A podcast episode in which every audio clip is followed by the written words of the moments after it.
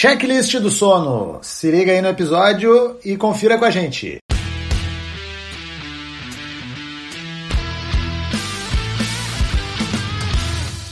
Fala pessoal, aqui é Karen Hills. Eu sou o Rodrigo Constantino. E esse é mais um episódio do Conexão Saúde e Performance, o podcast que estreita caminhos entre a sua saúde e a sua performance. Então, no último episódio aí a gente trouxe algumas questões a respeito do sono, qualidade, quantidade, será que a privação faz mal, sim ou não? E hoje a gente vai conversar sobre o checklist aqui para falar sobre quantidade e qualidade do sono, né, Rodrigo? Isso mesmo, a gente vai retomar então, é um episódio meio que duplo, né?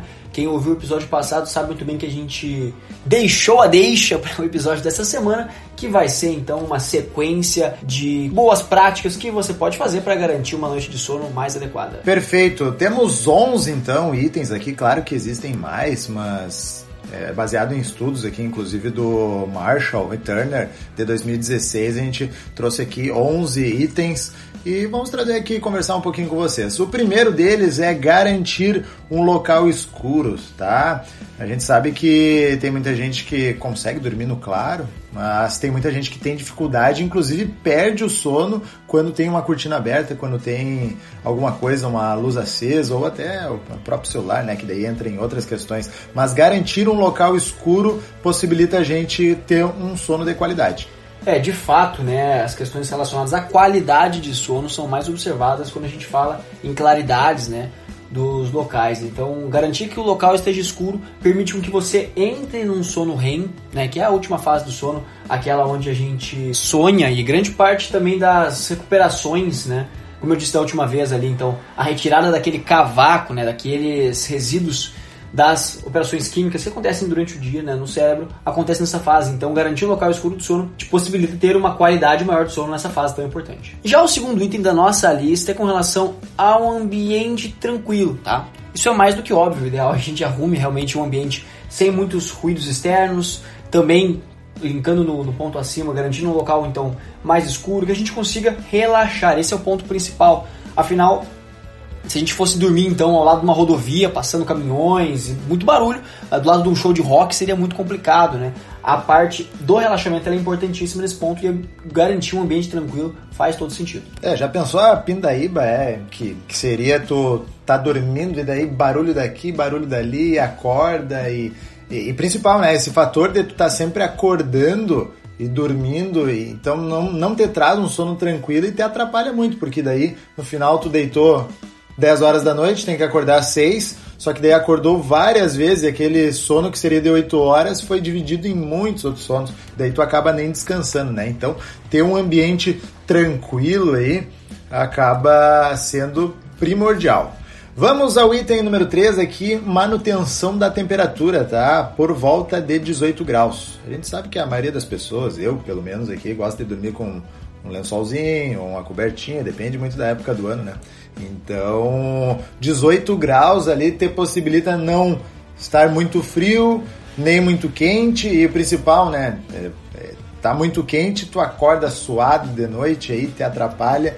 De tá muito frio, tu acorda com frio, tem que pegar coberta, então é, nem precisaria falar muito, mas 18 graus acaba te dando uma sensação de tranquilidade e tu consegue ter um sono permanente durante as tuas horas de sono. Pois é, temperaturas entre 18 ali até 21 graus possibilitam um maior relaxamento muscular, né? Então, claro que a gente estando coberto, né? Aquele cobertorzinho, aquela manta ali, para ajustar a temperatura, a gente consegue então relaxar e assim, juntamente com o ambiente tranquilo, juntamente com o local escuro, a gente consegue garantir uma boa qualidade de sono.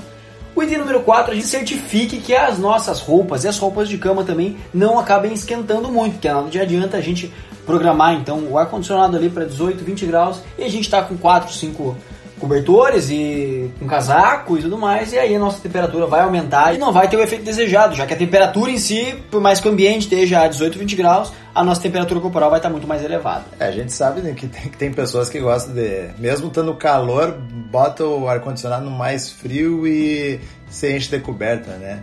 Acontece. Vamos ao item número 5 aqui, ter uma rotina de sono, tá? Uh, e o desejável é a gente ter o mesmo horário para dormir e acordar. Claro, a gente fala o desejável, mas sabe que muitas vezes não acontece. Tem pessoas que trabalham por turnos, tem pessoas que não conseguem, sei lá, tem tarefas do dia a dia, às vezes tem que dormir mais tarde, às vezes tem que acordar mais cedo, acontece muito, mas é importante que a gente saiba que isso acaba atrapalhando um pouco a nossa qualidade do sono.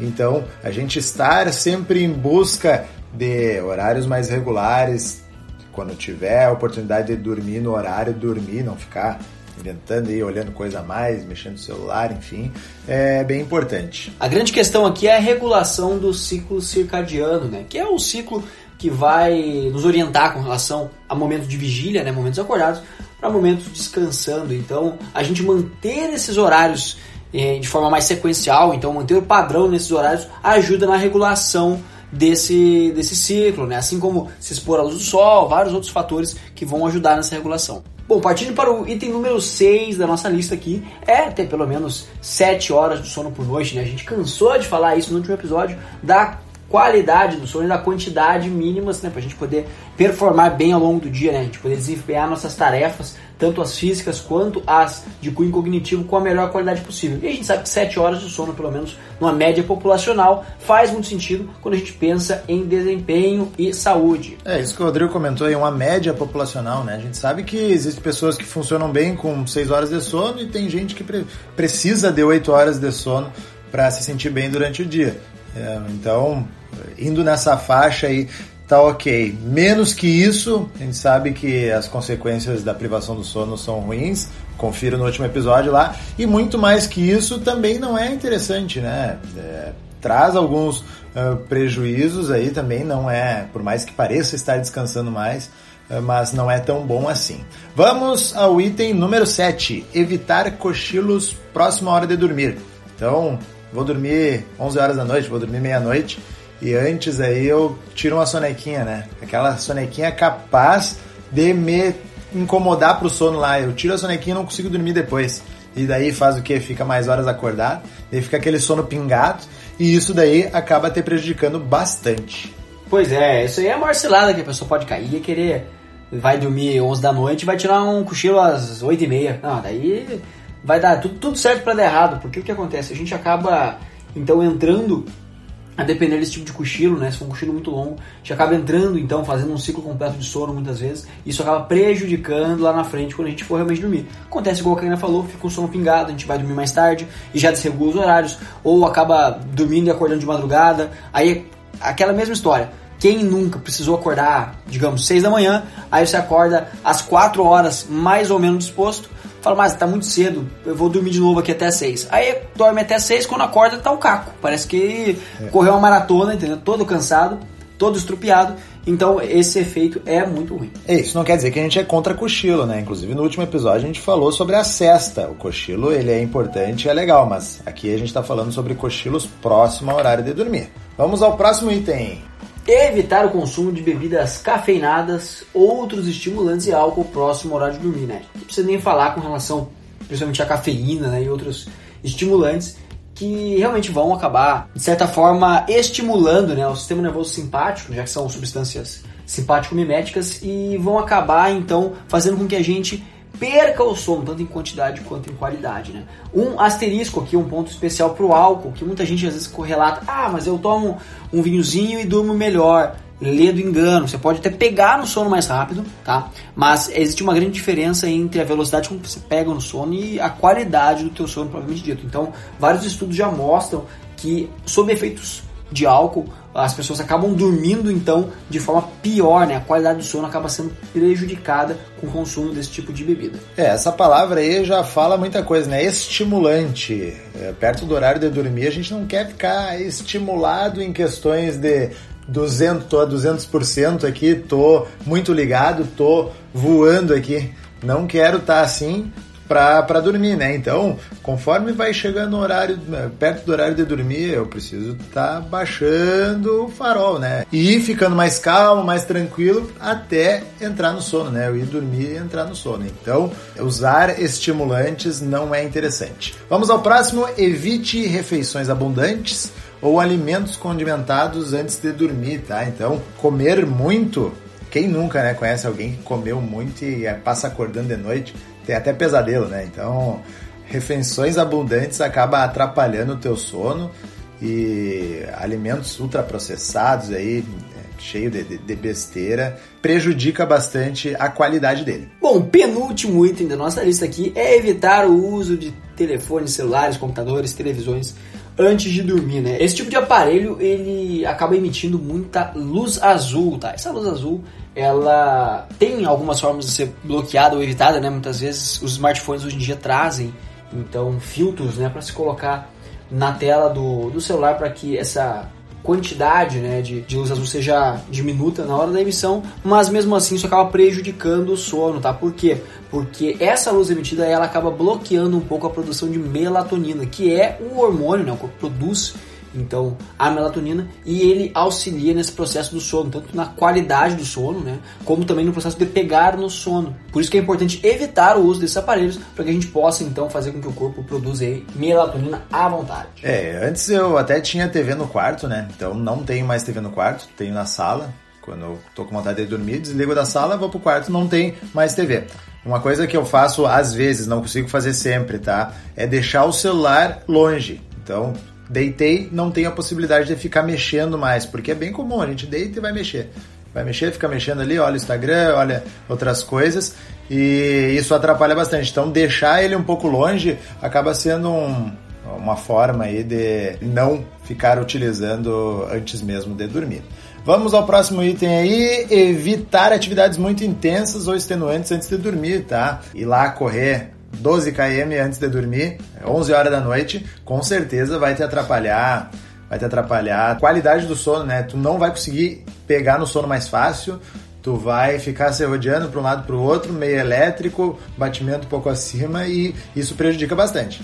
Pois é, assim como o consumo então, de bebidas estimulantes, né, ou de qualquer tipo de alimento estimulante antes da hora de dormir, as atividades físicas elas também servem né, como fator de estimulação do sistema nervoso simpático. Então a gente acaba ficando mais elétrico mesmo, acaba existindo esse tipo de estimulação e esse é um grande problema, né? É claro que as atividades elas tendem a produzir um senso de relaxamento pós, mas quando a atividade é leve a moderada, tá? Mas agora quando é muito intenso ou extenuante, esse efeito da liberação de adrenalina ela permanece um certo tempo no corpo. Então a gente precisa passar por toda essa onda de produção e depois assim a gente vai poder descansar melhor aí antes de ir dormir. Mas o que acontece? Se a gente fizer muito próximo da atividade do, do nosso, do nosso horário de sono, né? A gente acaba adiando esse horário de, de dormir e aí acaba gerando problemas, tá? Tanto nos horários quanto a quantidade e também falando de qualidade. É isso aí, essas foram as 11 dicas que trouxemos hoje, baseadas no estudo ali de Marshall e Turner de 2016. É, esperamos que vocês consigam dar uma olhada, ver o que estão fazendo, estão conseguindo fazer e melhorar aquilo que está negativo, né? Colocar a mão na consciência e cuidar um pouco mais do teu sono. Isso, eu já quero propor um desafio aí para quem ouve até o final. Escolha uma dessas 11 dicas, uma só, e aplique hoje já. Desde hoje já aplique essa dica, tá? Tenho certeza que fazendo uma a uma, né, é um processo longo, então até a gente conseguir aplicar várias delas. Eu mesmo não consigo aplicar todas, então a gente vai aplicando o maior número de dicas que conseguir até a hora que a gente vai conseguir fechar aí e fazer um sono de qualidade e uma quantidade excepcionais, tá? Para você que nos ouviu até aqui, vai no nosso post do Instagram e comenta o que você achou desse episódio e também comenta então qual das dicas você vai usar a partir de hoje, tá? Aproveita e passa lá no nosso Instagram pessoal, arroba rconstantino, underline, arroba e deixa lá uma mensagem muito legal para nós, já que energia positiva é sempre muito bom. Para você que está nos ouvindo pelo Spotify, não esquece de clicar no botão de seguir. E se você estiver ouvindo pelo Apple Podcasts, o antigo iTunes, avalie a gente lá com 5 estrelas. Mas é só se você gostou do episódio. Se você não gostou, deixa a nota que você quiser e também deixa um feedback lá para nós, que isso é muito importante para a gente saber o andamento do episódio, do podcast em geral, o que vocês estão gostando, o que vocês não estão gostando. E se você conhece alguém que tá afim de dar uma melhorada no sono, né? Ou reclama, e sempre tem aquele que diz que não dormiu bem, ah, essa noite não dormi legal. Manda esse podcast, envia esse, esse episódio para essa pessoa aí e ajuda a gente a espalhar esse conhecimento por aí. Esse foi mais um episódio do Conexão Saúde e Performance, o podcast que estreita caminhos entre a sua saúde e a sua performance. E até a próxima. Valeu!